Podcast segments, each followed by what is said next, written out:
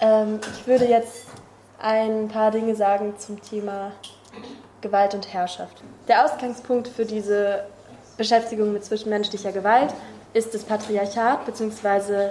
die Androkratie, also Männerherrschaft, in der Menschen von Geburt an in eine von zwei binären Geschlechterkategorien eingeteilt werden, mit Rückgriff auf vermeintliche Biologie und darauf basierend gesellschaftliche Positionen, Privilegien oder Deprivilegierung und Ressourcen zugeordnet bekommen und darüber als Junge oder Mädchen und später als Mann oder Frau vergesellschaftet, also in ihre gesellschaftliche Position eingeführt werden.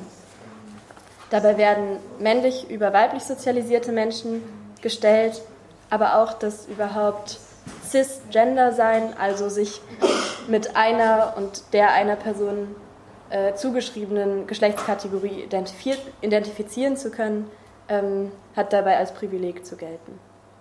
Ähm, insgesamt wird dabei auf alle Körper zugegriffen, unter anderem durch den Staat, für den das ja eine wichtige Ordnungskategorie ist. Diese Klassifikation und Zurichtung von Körpern und dazugehörigen Identitäten und Rollenvorstellungen ähm, sehen wir als Gewalt.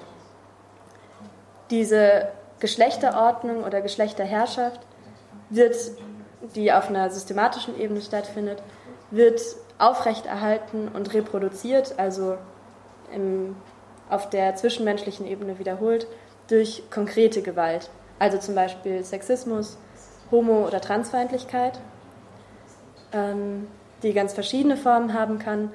Und eine dieser Formen ist sexualisierte Gewalt.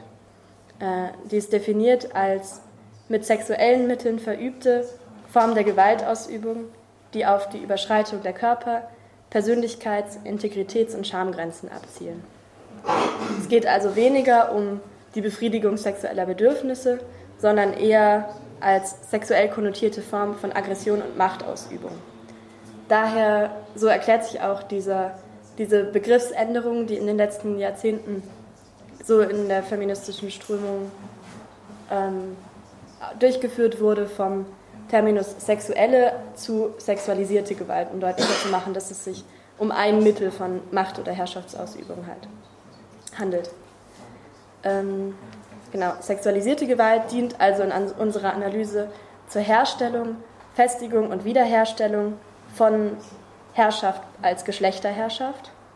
Zum Beispiel wird bei Formen sexualisierter Gewalt ähm, auf Menschen mit weiblich gelesenem Körper als Frau zugegriffen und die Person damit in ihre gesellschaftliche Position zurückverwiesen. Also zum Beispiel das Körpersein, nicht über den Körper aktiv verfügen können äh, und über äh, also eine ohnmächtige passive Position.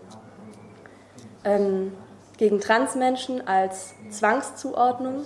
Ähm, also genau, ich glaube, ihr kennt diese äh, Bathroom-Debatte, die gerade in den USA ziemlich abgeht und so im deutschsprachigen Raum auch ein bisschen, ähm, wo eben auf Leute aktiv zugegriffen wird als Person des Geschlechts, als dass sie äh, gelesen werden oder nicht gelesen werden wollen.